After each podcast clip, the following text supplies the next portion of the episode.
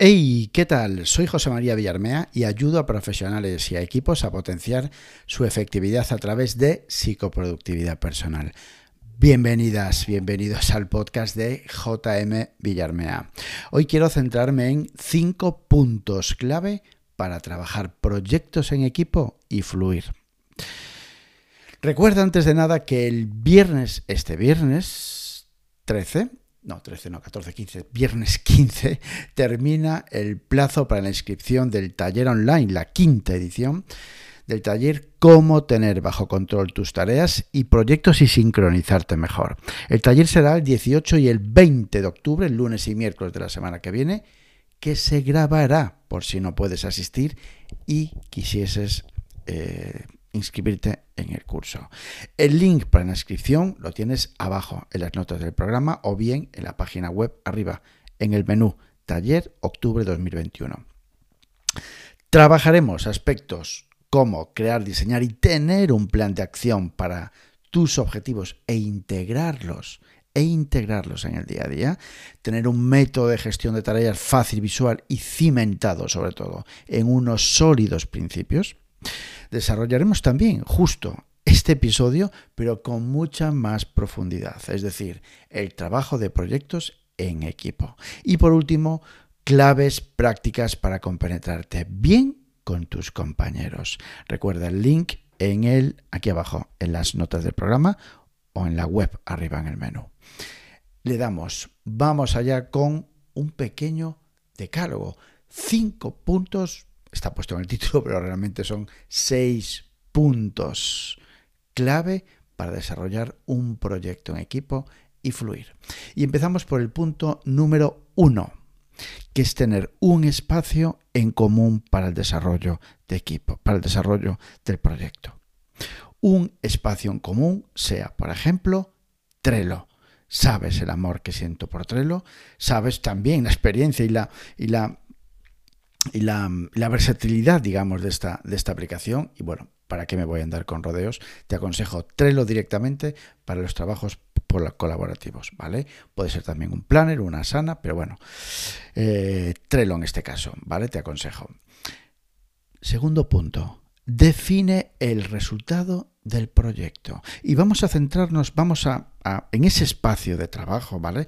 Vamos a visualizar un espacio de trabajo común donde estén las personas del proyecto y vamos a visualizar un documento, vamos a visualizar en ese espacio de trabajo una lista, una tarjeta, si es un Trello, ¿vale? Donde vamos a definir todas la estructura, toda la base del proyecto.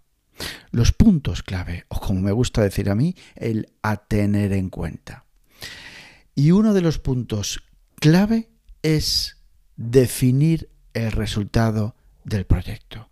Madre mía, qué importante, qué trascendencia tiene esto. Tienes que conocer el proyecto tienes que definirlo. No sirve con que te lo cuenten, no sirven con que te pasen un documento. No, tienes que hacerlo tuyo. Tienes que entenderlo, tienes que tocarlo, tienes que conocer muy bien hacia dónde va el proyecto. ¿Hacia dónde va? No. ¿Cuál es el final del proyecto? Es como si tuvieses, si pudieses, mejor dicho, moldearlo, ¿verdad? Ahí tienes que llegar a tenerlo tan nítido que seas capaz de moldearlo. Segundo punto. Bueno, tercer punto. Primero, espacio de trabajo en común. Segundo, definir el resultado del proyecto. Muy bien. Tercero, definir el rol de cada persona del equipo. Es decir, una vez que tengo clarinete, súper claro el resultado del proyecto, lo tengo claro, voy a pensar en las personas que pueden, que van a formar parte del proyecto inicialmente. Sabemos que después se pueden incorporar otras, otras personas. Pero inicialmente el staff del proyecto lo voy a deducir, lo voy a extraer. La esencia de esas personas tiene mucho que ver con el resultado del proyecto. Pensar en las personas y después, y en ese espacio de trabajo o en ese documento, define con claridad en qué va a consistir el rol de cada persona del equipo. Sí, bueno, vale, la típica reunión inicial del proyecto, tú te vas a encargar de esto, tú de esto, tú de esto y tú de aquello. Sí, pero no. Define con más claridad. Carmen se va a encargar de la parte de administración, concretamente de, los presupuestos para proveedores, de los pagos, de los cobros y de lo que sea, pero con mucha concreción, con mucho pum, pum, pum, pum, pum, muy clarinete. Y así cada rol de las personas del equipo. ¿Por qué? Porque cuanto más y mejor definido este ese rol, yo, yo, la persona, o tú, la persona del, del, del, equipo que forme parte del proyecto, tendrá muy claras sus, sus prioridades, su rol. Pero a su vez, no menos importante, el resto del equipo sabrá clarinete muy bien qué hace, quién hace, qué hace, quién. Eso es. ¿Qué hace quién? ¿Qué hace cada uno de nosotros en el proyecto? Cada uno de vosotros. Muy importante, pero te voy a dar otro punto relacionado con esto. Lo vamos a escribir, lo vamos a tener delante, lo vamos a tener en tarjetas de Trello, en un documento de, de Word, en un documento de Google Docs, donde quieras. Pero define, escribe, deja por escrito eso. A ver, a mí me encanta plasmarlo en un espacio de trabajo. ¿Vale? Que forme parte también de esa lista a tener en cuenta y ahí clava, define, apunta, deja claro el rol de cada una de las personas. Tercer, cuarto punto, José María, cuarto que has metido antes el espacio de trabajo. Bien, cuarto, hacer un vaciado de mente de todas las tareas que son necesarias para conseguir el resultado.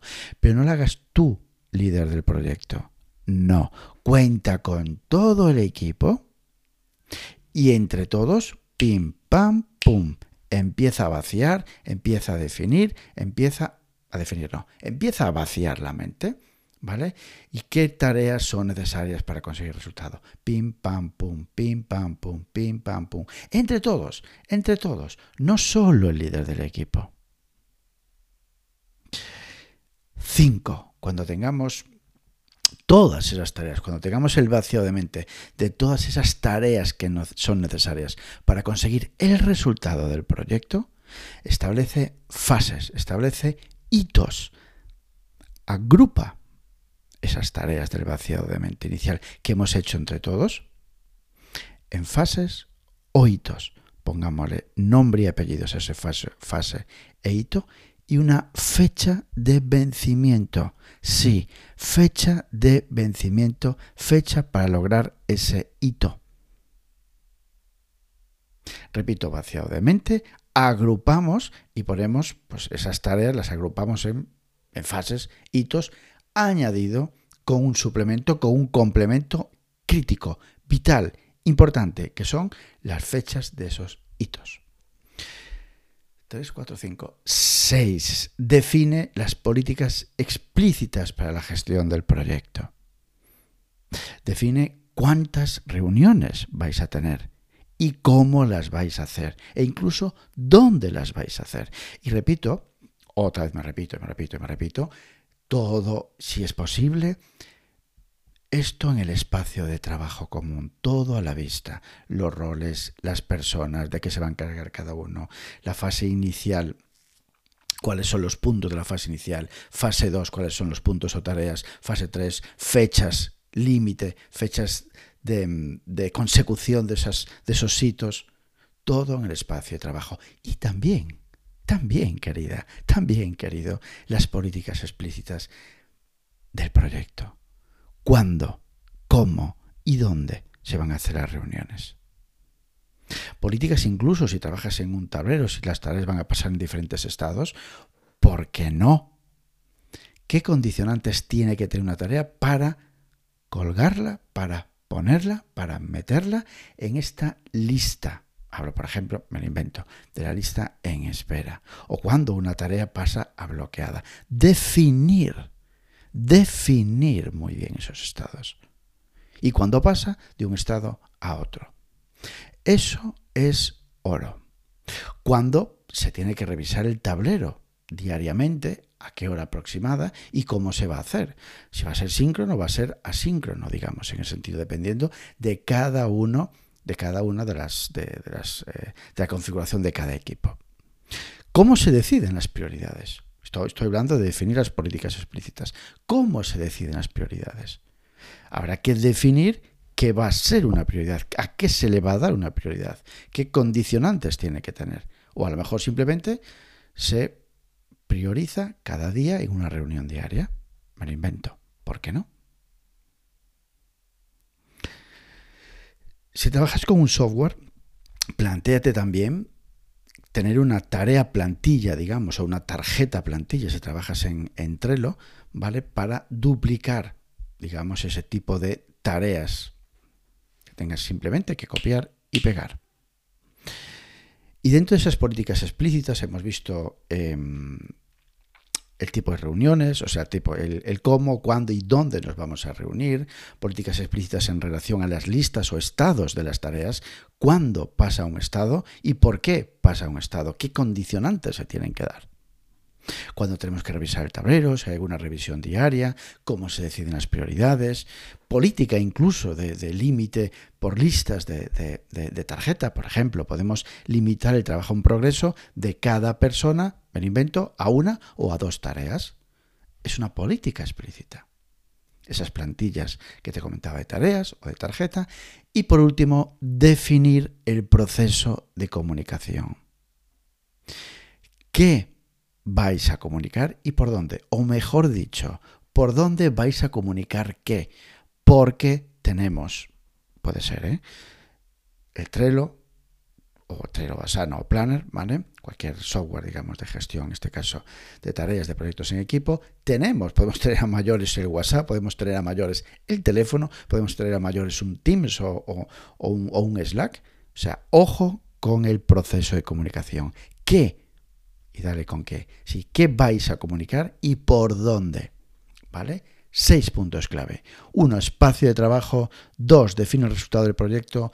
Tres, automáticamente vas a pensar las personas, si tienes clarinete, clarinete, cuál es el resultado del proyecto, automáticamente vas a pensar en esas personas que van a aportar de verdad a ese proyecto.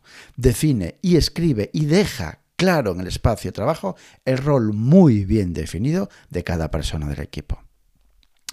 Cuatro, haced un vacío de mente de todas las tareas que son necesarias para conseguir el resultado. Cinco, establece fases, hitos y pon fechas a esas fases e hitos, agrupa esa vaciado de mente de tareas y por último define las reglas del juego, define las políticas explícitas, pero déjalas también escritas, déjalas claras en el espacio de trabajo. Hasta aquí. Esto y mucho más lo vamos a trabajar en el taller de la semana que viene. Más y mejor. Así que ya sabes, podéis encontrarme en mi campamento base en jmvillarmea.com y el LinkedIn por mi propio nombre, José María Villarmea. Ya sabes, actúa así, cambia. Abur.